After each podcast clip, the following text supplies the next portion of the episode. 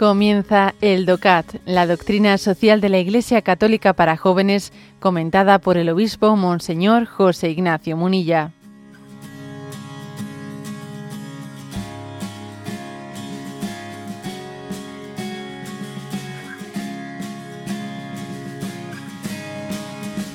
Punto 178 del DOCAT.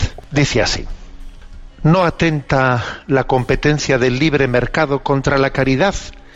Y responde, depende del tipo de competencia. Si por competencia se entiende la destrucción sistemática de los competidores, entonces están actuando contra la caridad. Pero si por el contrario la competencia intenta superar al adversario con deportividad, entonces se erige como un medio efectivo para alcanzar importantes objetivos de justicia. De esta manera se adaptan mejor los empresarios a las necesidades de los consumidores, se reducen los precios, se utilizan mejor los recursos, se premia la labor empresarial y la habilidad de innovación, etcétera. En cualquier parte del mundo, además, los cristianos hemos encontrado formas de colaboración que no residen únicamente en la competencia, sino más bien en cooperativas en las que se aunan hermandad y eficiencia. Bueno, como veis, el punto 178 dice, a ver, ¿qué, decimos del término competencia? Competencia. Esto de la competencia es compatible, se integra en el principio de la caridad cristiana y se dice, depende, claro, depende de qué entendamos por competencia. Porque claro, aquí se pueden caer en dos extremos.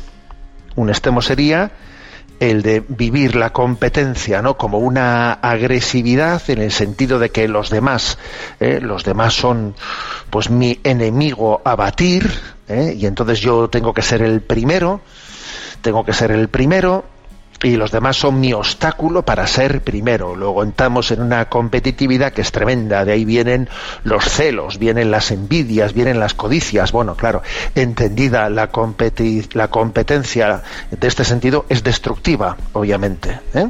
es destructiva, por este camino fatal. Ahora, si uno mm, basándose, ¿no? Pues en una en un principio en un principio, pues digamos, de tipo ¿eh? de inspiración comunista, socialista, dice no, no tiene que haber ningún tipo de competencia entre, entre los seres humanos.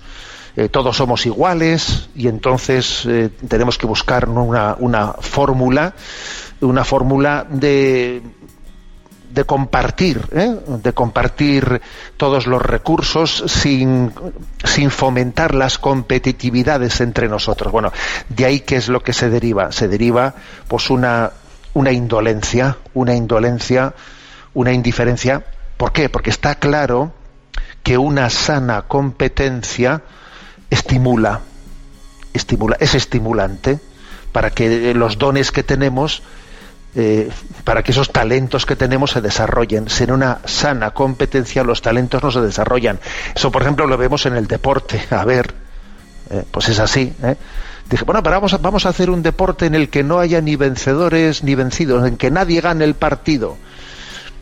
A ver, pues es absurdo. El partido lo tiene que ganar alguien. Lo que pasa que lo que hay que fomentar es que el ganar o el perder un partido, pues no sea vivido con un amor propio y con un sentido de orgullo y de soberbia destructivo. Pero es obvio que esa competencia, tanto para quien ha ganado el partido como, que, ojo, para quien lo ha perdido, es estimuladora. Es estimuladora si se vive bien. ¿eh? Luego, no hay que tenerle miedo a la palabra competencia lo que hay que hacer es vigilar para que, esa, eh, para que eso que es un estímulo para dar lo mejor de nosotros mismos no se salga de madre, como se dice popularmente, ¿no? Y no se convierta, pues porque sí, porque tenemos esa tendencia soberbia eh, a que pasemos de una sana competitividad, pues pasemos a una, eh, pues a un ver a los demás como enemigos nuestros. ¿Dónde puede estar la clave para no pasar esta frontera tan peligrosa?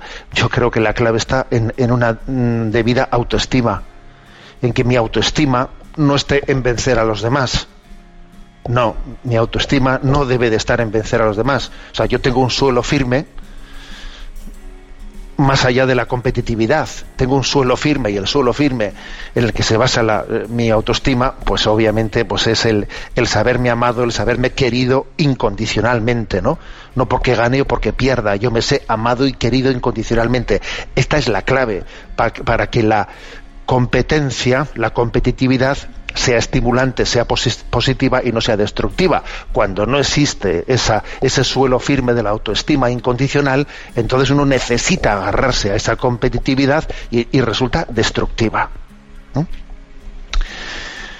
Bien, y, además también añade al final este punto 178, añade de que bueno, pues los cristianos eh, dentro de esta sana competitividad han ido buscando formas, formas también cooperativas, o sea, porque la competitividad y, la, y el cooperativismo no son dos cosas que, que estén eh, eh, enfrentadas, no, se pueden integrar perfectamente, se pueden buscar fórmulas competitivas y cooperativas al mismo tiempo, ¿eh?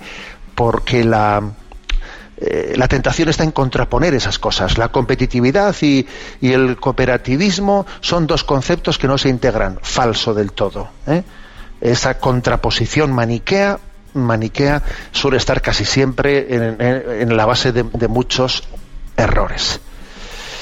Bueno, hasta aquí este comentario del punto 178 del TOCAT.